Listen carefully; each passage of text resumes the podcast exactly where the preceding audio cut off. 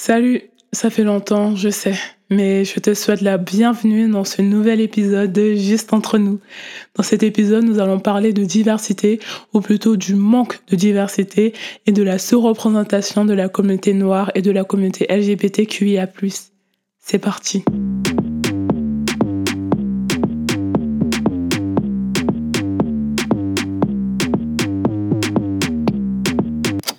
Nous allons commencer de façon très scolaire puisque nous allons commencer par une définition. Le mot diversité vient du latin diversitas qui veut dire divergence. C'est l'ensemble des personnes qui diffèrent les unes des autres par rapport à leur origine géographique, socioculturelle ou religieuse, par leur âge, leur sexe, leur orientation sexuelle, par exemple.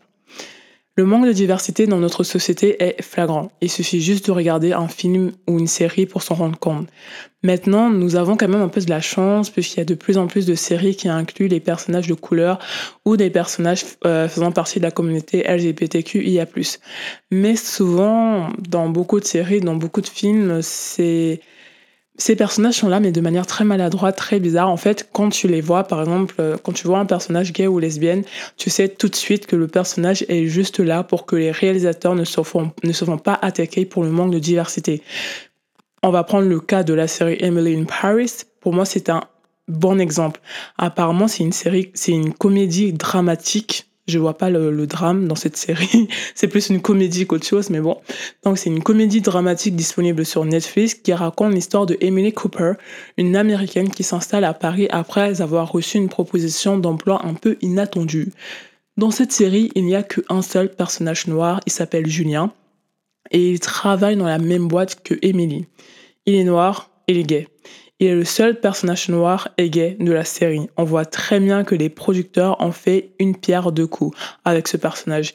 Il est noir et gay. On a la communauté noire représentée, on a la communauté LGBTQ+, qui est représentée aussi. Donc euh, ils se sont dit, bah, c'est parfait, une pierre deux coups, allez. On peut aussi prendre en exemple la série américaine How I Met Your Mother, une série créée par Kyler Bass et Greg Thomas, dont le premier épisode est sorti en 2005. Elle parle de Ted Mosby qui raconte à ses deux enfants comment il a rencontré leur mère. Le seul personnage noir récurrent de cette série est James Stinsons, le frère noir et gay de Barney Stinsons, un personnage principal et blanc. Et même dans cette série, la femme noire n'est jamais représentée. Elle apparaît très très vite, un court instant, soit comme une conquête de Ted, soit comme une conquête de Barney. Et c'est tout. Généralement, elle n'a même pas de nom, de prénom. Elle n'a rien du tout. On peut aussi prendre en exemple la série Sex and the City, où la communauté noire est très peu représentée. Je sais qu'il y a genre un épisode où la communauté noire est vraiment représentée, c'est quand Samantha sort avec un artiste noir, mais malheureusement, cet épisode alimente un cliché sur la femme noire qui est celle de la angry black woman, c'est-à-dire la femme noire qui est toujours énervée, toujours méchante, elle n'est jamais contente, elle est toujours jalouse, elle est possessive. Donc voilà, c'est pas non plus euh, leur meilleur épisode, on va dire. Si on prend une série plus récente, on peut parler euh, de la série American Sex Life sur Netflix. C'est un parfait exemple pour montrer que le personnage noir est uniquement là comme soutien moral pour le personnage principal qui est généralement blanc. Cette série raconte l'histoire de Billie Connolly, une femme blanche qui se retrouve au cœur d'un triangle amoureux entre son mari et son ancien petit ami. Sa meilleure amie s'appelle Sasha Snow. Elle est noire et à part le fait qu'elle était dans la même université que Billy et qu'elle a réussi professionnellement parlant, on ne sait pas grand-chose sur elle. Elle sert plus de soutien émotionnel à Billy qui est perdu dans sa vie sentimentale.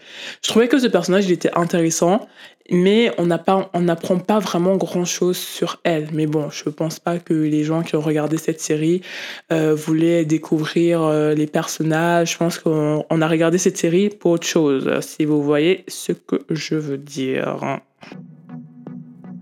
Comme je suis une femme noire et comme je suis bisexuelle, je me suis posé deux questions. Pourquoi la femme noire est toujours sous-représentée? Pourquoi la communauté LGBTQIA+, est toujours sous-représentée? Et pourquoi quand il y a de la représentation, c'est toujours une mauvaise, souvent, pas toujours, mais souvent une mauvaise représentation? Je sais pas, on va en discuter.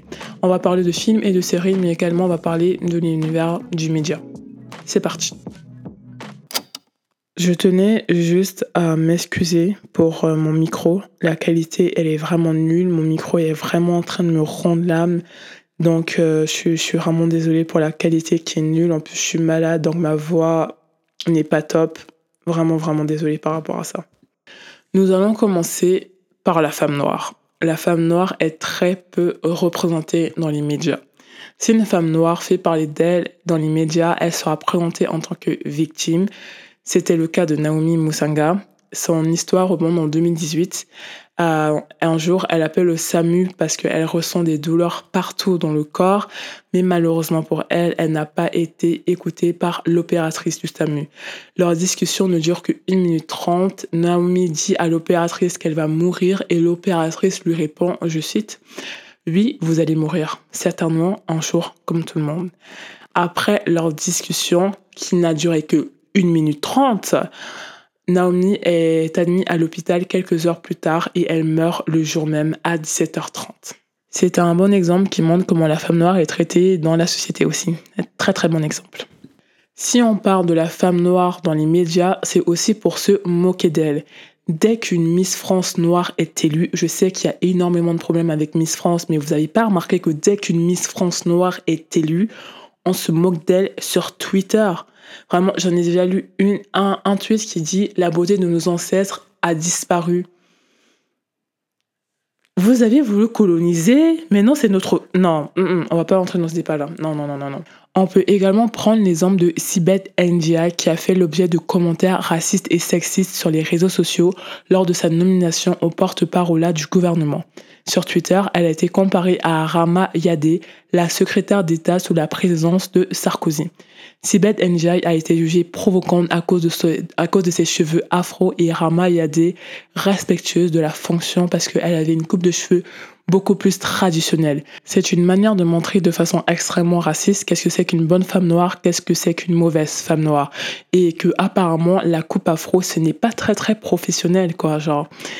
Génial, merci beaucoup pour cette image de la femme noire. À l'opposé de ces représentations, on trouve l'image de la femme noire super puissante, inaccessible, souvent issue de la pop culture comme Beyoncé. À chaque fois qu'on va parler de Beyoncé, on va toujours parler d'elle en tant que diva, en tant que femme, en tant que femme incroyable. Genre, tu peux pas toucher Beyoncé. Genre, l'idée de toucher Beyoncé, c'est même, ça traverse pas l'esprit. Donc voilà, on est vraiment présenté de, de ces façons-là. Soit on est des victimes, soit on se moque de nous, soit on est des femmes absolument inatteignables trop, trop, trop puissantes pour euh, la planète entière. C'est quand même dingue. Petite anecdote pour faire cet épisode euh, et montrer le peu de représentation de la femme noire dans l'univers des médias, j'ai tapé sur Google quelle était la première femme noire à présenter le JT sur TF1. La réponse de Google, Harry Roselmack. Un homme noir. Je sais que c'est lui la première personne noire à avoir présenté le JT sur TF1 en 2008. Et je sais que c'était un grand événement, c'était quand même quelque chose pour la communauté noire. Mais je m'attendais aussi à trouver une femme noire. Mais en fait, non, j'en ai pas trouvé. Le fait que quand même Google me présente, je tape vraiment quelle est la première femme noire à avoir présenté le JT sur TF1. Je tombe sur Harry Roselmack. Je savais pas que Harry Roselmack c'était aussi une femme. c'est dingue. Euh, sur France 2, je pense que c'est Karine Bastille-Régie, euh, la première femme, en tout cas l'une des premières femmes noires je sais pas s'il y en a eu d'autres, mais en tout cas, c'est la première que j'ai vue à avoir présenté le JT sur France 2. Genre, je me souviens, la première fois, en plus, je l'ai vue, c'était vraiment cet été en 2021.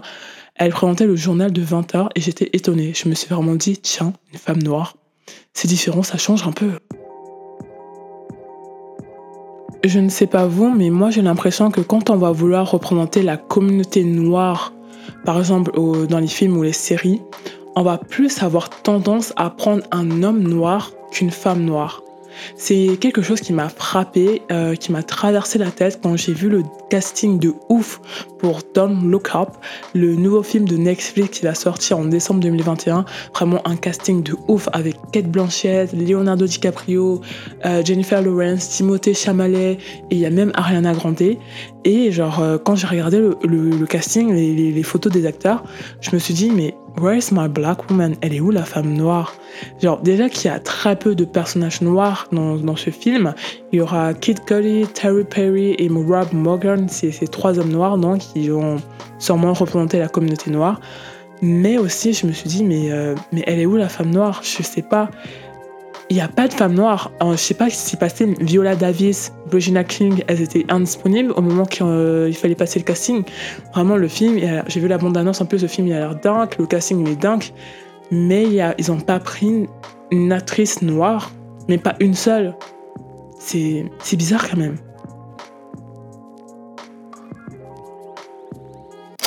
Si par exemple on prend une pub de cosmétiques, je trouve qu'il y a une très très mauvaise représentation de la femme noire dans les pubs de cosmétiques. Par exemple, une pub de cosmétiques, il y a sept femmes à l'intérieur. Tu sais que d'office, euh, quatre de ces femmes vont être blanches, et après, il va y avoir une femme dark skin, genre vraiment une femme noire dark skin très foncée de peau, et une femme noire light skin, et ils vont mettre une asiatique, et voilà, ça, ça, ça, sera, ça la diversité. Ça sera ça la, la touche de, de, de couleur, on va dire. Et genre, tu te dis, mais la femme noire, c'est ça, une foncée, très très foncée de peau et une très très claire de peau. En fait, non, la femme noire, elle existe de toutes les nuances, en fait, euh, de toutes les. Il y a, y a, de la nuance, en fait, dans la femme noire. Il n'y a pas qu'une dark skin et une light skin. Il y a beaucoup, il y a un entre-deux qui est assez énorme. Genre, c'est dingue quand même qu'en 2021, tu retrouves encore ce genre de pub, quoi.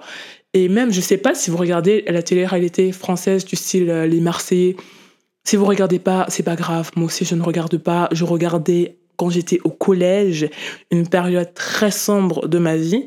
Et en ce moment, en plus, Instagram n'arrête pas de me proposer du contenu lié à la télé-réalité, mais je m'en fous. Enfin bref.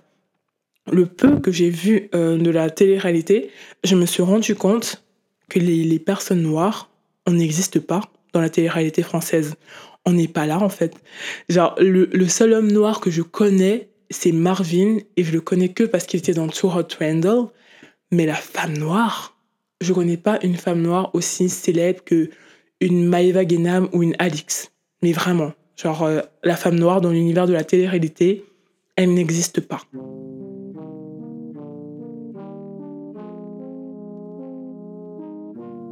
Que ça soit pour la télé-réalité française, américaine ou britannique, la communauté LGBTQIA+, on n'existe pas non plus. On est inexistant, on est euh, invisible.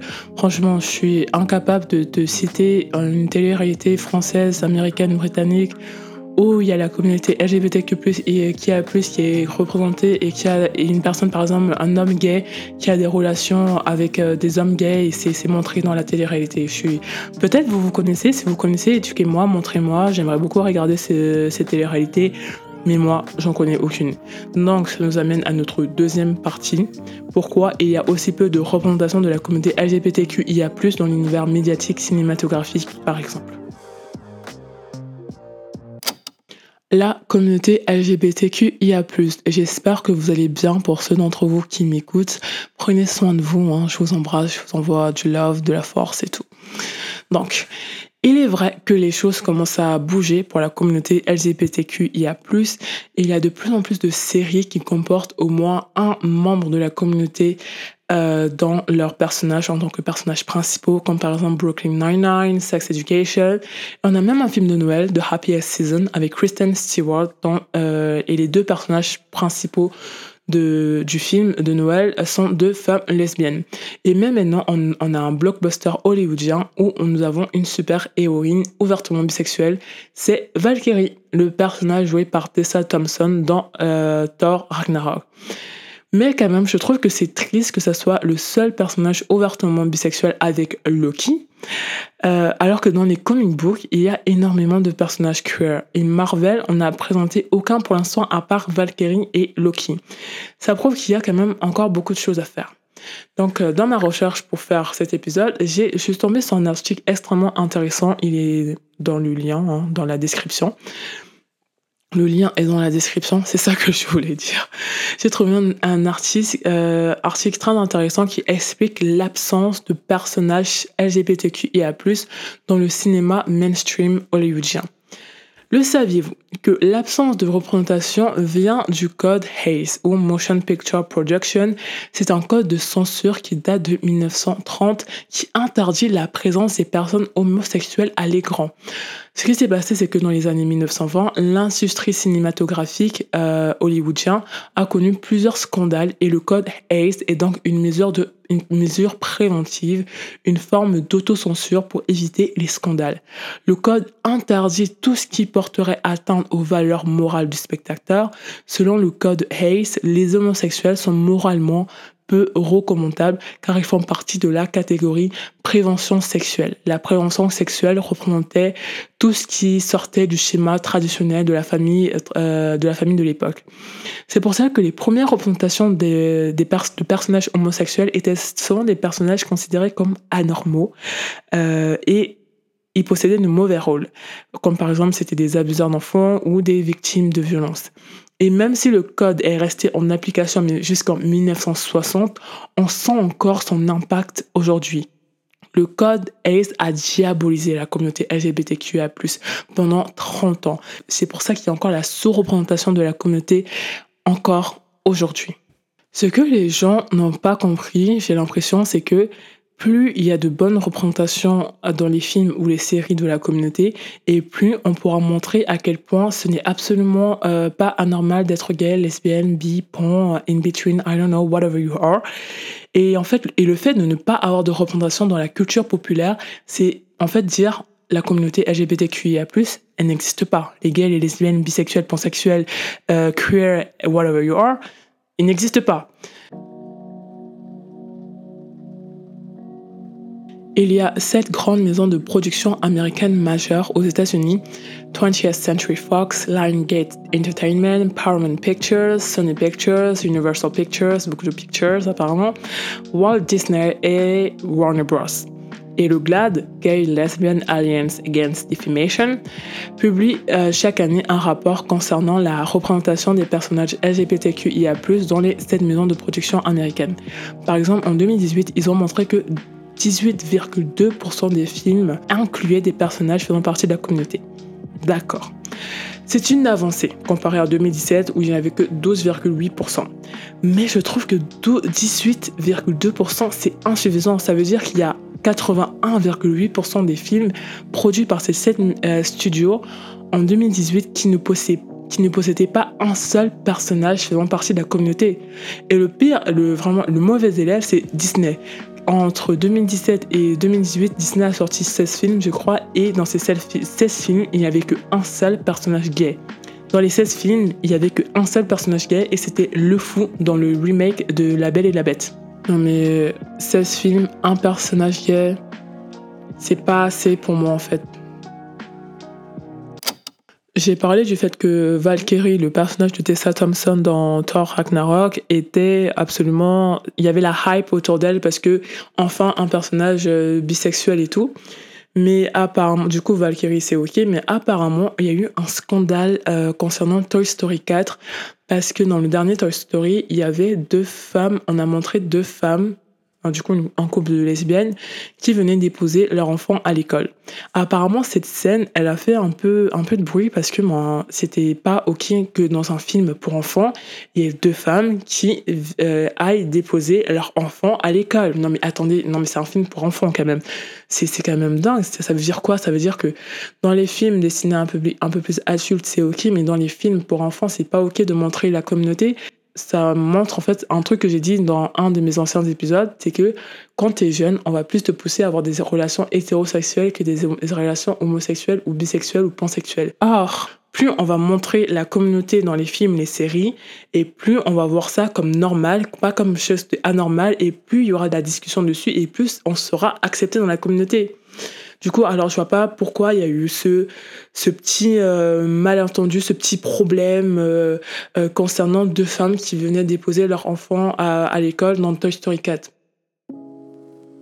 Je sais que je ne parle que de l'univers cinématographique, mais c'est à peu près les seuls endroits où on est réellement représenté, réellement entre guillemets. Mais voilà, genre ok, dans l'univers politique, on a de plus en plus de personnes faisant partie de la communauté qui commencent à rentrer dans l'univers politique. On peut penser notamment à Anna Grodzak, G-R-O-D-S-K-A. Je ne sais pas si j'ai bien prononcé son nom de famille. Si ce n'est pas le cas, je suis énormément désolée. C'est une femme politique militante euh, trans, cofondatrice de la fondation Transfusion. Euh, de, elle était députée de la Jet de Pologne de 2012 à 2015. Il y a aussi Tessa Ganserer, la première femme politique trans d'Allemagne. Il y a également Xavier Bettel, le premier ministre luxembourgeois ouvertement gay. Et c'est dingue, tu vois, mais on a encore énormément de progrès à faire.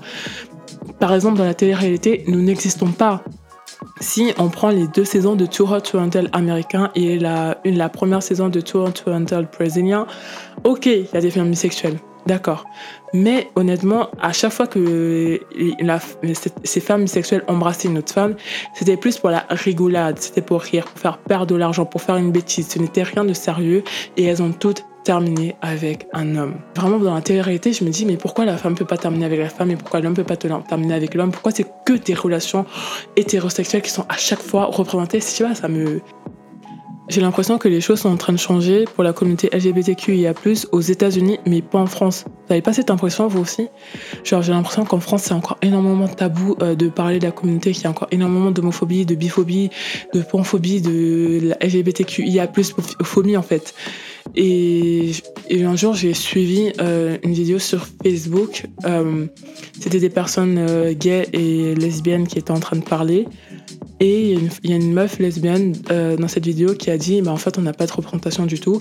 Et je pense que, par exemple, si on avait une figure du rap euh, style Booba qui avouait ouvertement qu'il est gay, ça, aiderait tellement de jeunes à avouer que eux aussi sont gays. Et je me dis, c'est vrai, parce qu'en France, on n'a pas vraiment cette figure euh, pour donner une image de la communauté et pour dire que c'est OK en fait d'être gay, d'être bi, d'être lesbienne, d'être bon c'est totalement ok, on n'a pas cette image, ok, je suis d'accord, il y a Bilal Hassani, mais à chaque fois que Bilal Hassani est impliqué, genre, à chaque fois qu'on parle de Bilal Hassani, j'ai toujours l'impression que c'est c'est pour un problème. Il y a quelque chose qui va pas. C'est forcément un pro. Il est toujours mais un problème. Et je trouve ça, mais, mais pourquoi?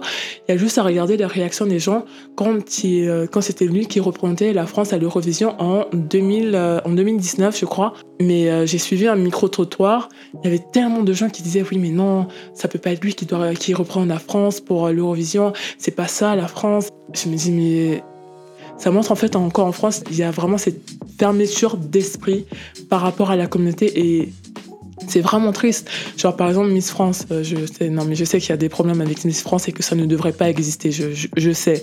Mais par exemple, si on avait une Miss France par exemple qui était ouvertement lesbienne et qui l'assumait, genre euh, une Miss France lesbienne élue et qui l'assume à 100%, mais alors là, ce jour, ce, ce jour, le jour où ça va arriver, je me, tatoue cette date sur, mon corps. Non, mais je vous le jure, ça, va, être, ça va être un moment, un moment une date à, marquer en rouge pour la communauté. si un jour il y a un rappeur français ou même belge qui avoue être ouvertement gay, mais euh, ce jour-là, on le note en rouge dans le calendrier. On dit c'est bon, c'est un jour national pour la communauté LGBTQIA+.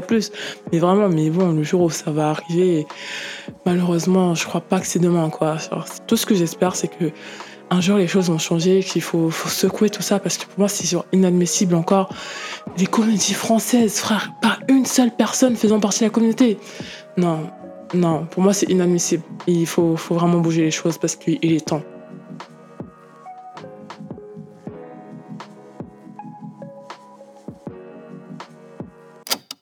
Merci d'avoir écouté cet épisode. Oui, malheureusement, c'est la fin. Hein. Et je sais, j'ai supprimé euh, l'épisode 3 qui parlait du fait de le sentiment d'être la seule personne noire dans une salle remplie de personnes blanches. Je l'ai supprimé. C'est pas tout le monde qui a aimé cet épisode. Ça m'a créé des problèmes. Donc, j'ai décidé de le supprimer. Mais bon, je compte me rattraper parce que je sais que je sors un épisode euh, un dimanche sur deux, mais dimanche prochain, vous aurez droit à un épisode très spécial. Sur ce, prenez soin de vous. On se retrouve donc le dimanche prochain à 10h. À plus.